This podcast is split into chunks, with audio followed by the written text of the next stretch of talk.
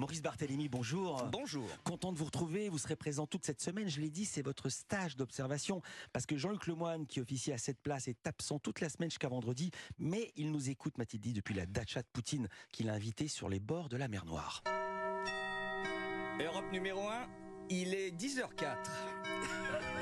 Ah, putain, mais comme c'est bon Ah, c'était mon rêve et il s'est accompli. C'était le mien Ah, suis- aussi. Vous voyez, hein, je suis totalement accro. Je peux encore, Philippe encore Non, non, non, Maurice, c'est tout pour aujourd'hui. Ok, bon, tant pis.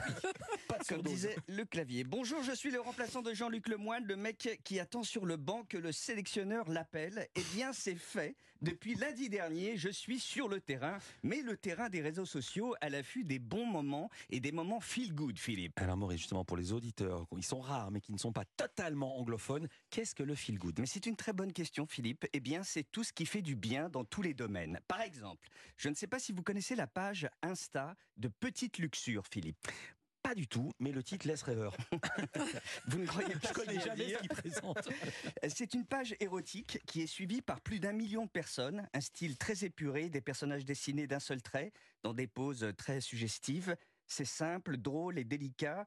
Et l'auteur est français, il s'appelle Simon Francard. Et voici comment son histoire a commencé à cause d'une grippe. Salut Maurice. Alors Petite Luxure, ça a débuté complètement par hasard et je pense d'ailleurs que c'est pour ça que ça a marché. À l'époque, j'étais directeur artistique, mais je continue à dessiner pour mon plaisir personnel depuis mes études. Et un jour, en 2014, j'ai eu la grippe et je dessinais dans mon lit et comme je m'endormais sur mon carnet, ben, mes dessins n'étaient pas terminés. Et en reprenant mon carnet des semaines plus tard, j'ai trouvé ça intéressant d'avoir des dessins inachevés. J'ai commencé à rajouter des petits mots pour ajouter un peu d'humour et de poésie euh, dans l'érotisme. Et je me suis dit que c'était une grammaire visuelle qui m'inspirait beaucoup, donc j'ai commencé à le décliner sur plein de dessins que j'ai postés sur Instagram et j'ai vu que les gens étaient très enthousiastes et donc à partir de ce moment-là, je me suis dit que ça pourrait devenir un vrai projet, mais c'était après coup finalement.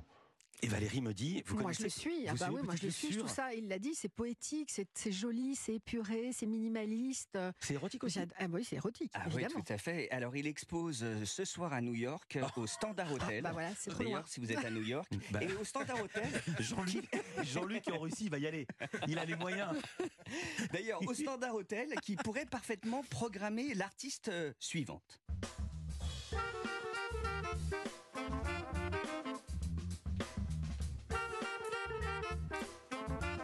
Je vous invite à découvrir cette page Instagram de l'excellentissime Sophie Alour, une des plus grandes saxophonistes françaises. Elle jongle avec les notes avec une virtuosité qui fout le vertige. Vous la retrouverez cet été au Francofolie et à Jouan-les-Pins, entre autres. Et je lui ai posé la question est-il facile de s'imposer comme femme dans le monde du jazz? Et voici sa réponse.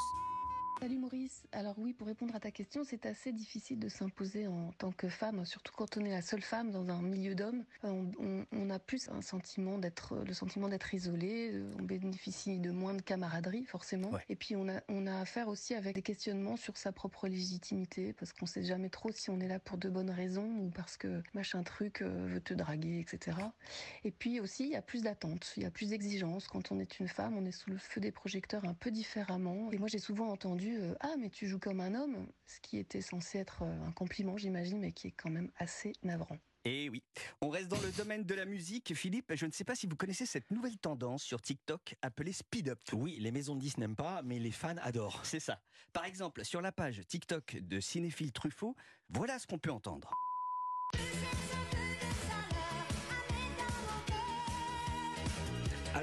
Que c'est. C'est des titres de musique accélérés et ça fait un carton le speed up. Et ça cartonne et c'est consternant. Et j'ai obtenu l'interview exclusive d'un Français qui est à l'origine des Speed Up. Il se nomme Speedy Gonzalez. On l'écoute. Salut Maurice. Ben écoute, euh, j'ai- eu cette idée euh, il y a quelques mois, mais euh, en fait, ce qui est assez bizarre, c'est que euh, on me reproche d'accélérer les musiques, mais pas du tout. C'est- juste ma manière d'être, c'est-à-dire que j'ai rien accéléré du tout. Je suis comme ça dans la vie, et, euh, et- donc ça me paraît normal de les écouter de cette manière. Voilà. Vous savez tous, c'est juste un DJ hyperactif sous coke. Alors, c'est fini pour aujourd'hui. Une dernière pour la route. Oh non. Europe numéro 1, il est 10h08. Merci Maurice Barthélémy. À demain sur Europe 1.